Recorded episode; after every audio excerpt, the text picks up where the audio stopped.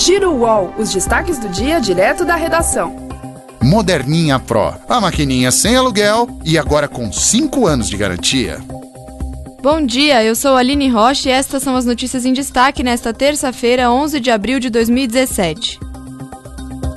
O relator da reforma trabalhista, deputado Rogério Marinho, vai apresentar hoje a versão final da proposta dele à bancada tucana na Câmara. No texto, ele muda mais de 100 artigos da CLT e cria pelo menos duas modalidades de contratação: o trabalho intermitente por jornada ou hora de serviço e o chamado teletrabalho, que regulamenta o home office. O fim do imposto sindical também está no texto.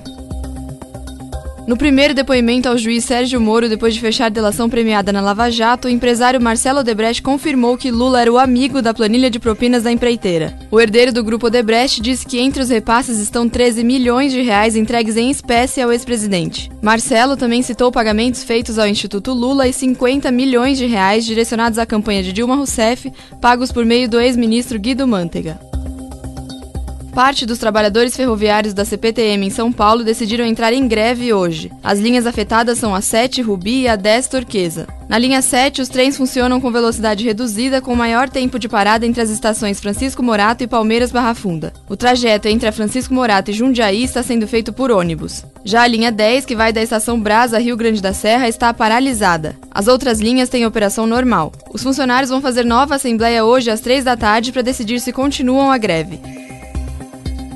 Depois da decisão do STJ que liberou o reajuste nas tarifas de transporte, o governo de São Paulo anunciou ontem que o preço do bilhete integrado será reajustado a partir de sábado. A tarifa vai passar de R$ 5,92 para R$ 6,80, um aumento de 14,8%. O governo de São Paulo manteve o reajuste que havia sido anunciado em dezembro de 2016.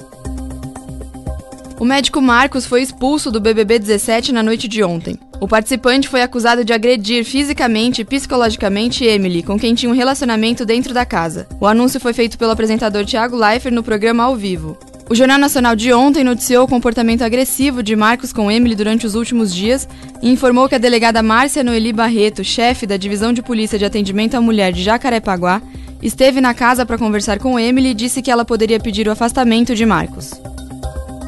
Os processos relacionados a machismo julgados pelo CONAR, o Conselho Nacional de Autorregulamentação Publicitária, cresceram 87,5% em 10 anos, se comparados os dados de 2006 e 2016. Só no ano passado, sete propagandas foram punidas por terem elementos considerados machistas, que objetificam o corpo da mulher ou desrespeitam a condição feminina. O número pode parecer pequeno, mas há 10 anos nenhuma das denúncias que foram julgadas pela entidade sobre esse assunto geraram punição. Por ser um conselho de classe, o CONAR não aplica multas quando o anunciante é condenado, mas a empresa pode ser obrigada a tirar ou mudar a peça publicitária.